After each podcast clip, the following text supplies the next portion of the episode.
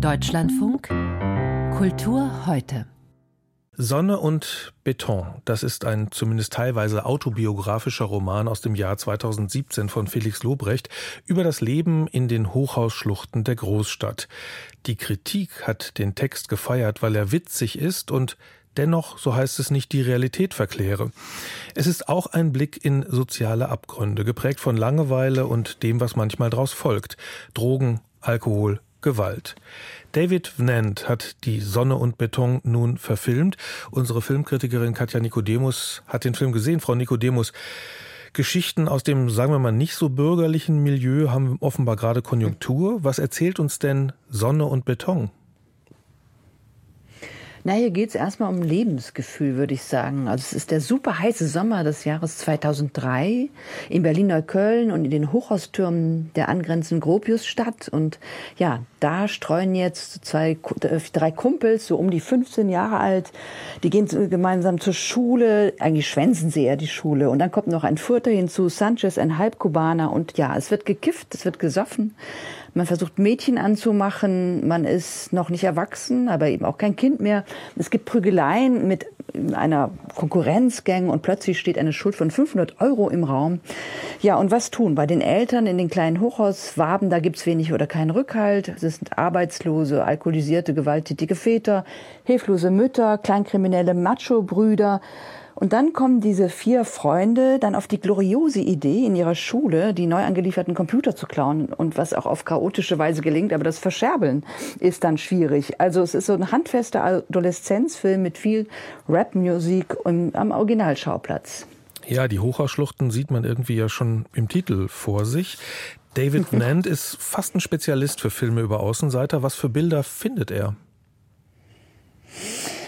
Also die Bilder sind vielleicht das Problem des Films, aber vielleicht fangen wir beim Positiven an.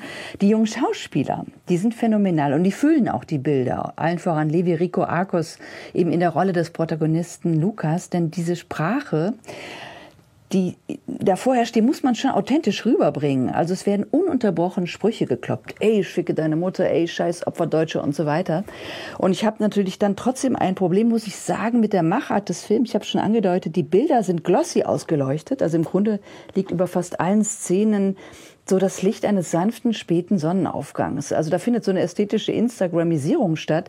Und die Kamera hat eben keine Haltung zu den Jungs auch nicht zum Ort des Geschehens. Diese Kamera zeigt ständig, was sie alles kann. Also sie saust von oben runter, über die Schultern. Wenn der Ghettoblaster angeht, gibt's Reißschwenks. Ständig gibt es Drohnenaufnahmen der Hochhaustürme. Und indem diese Kamera ständig Spannung behauptet, zerstört sie, finde ich, die Spannung, die diese tollen Jungs mit ihrem tollen Spiel aufbauen. Und man würde gerne mal dazwischen rufen, ey, Alter, muss da jetzt schon wieder eine Drohnenaufnahme die Szene zacken. Ganz im Sinne des Films äh, offenbar. Jetzt wird das Buch von Felix Lobrecht als Unterrichtsmaterial eingesetzt und für den Film ähm, wird das auch schon empfohlen, habe ich gelesen. Ähm, ist das denn, wenn das so gemacht ist, wie Sie es beschrieben haben, sinnvoll oder vielleicht viel zu wenig authentisch?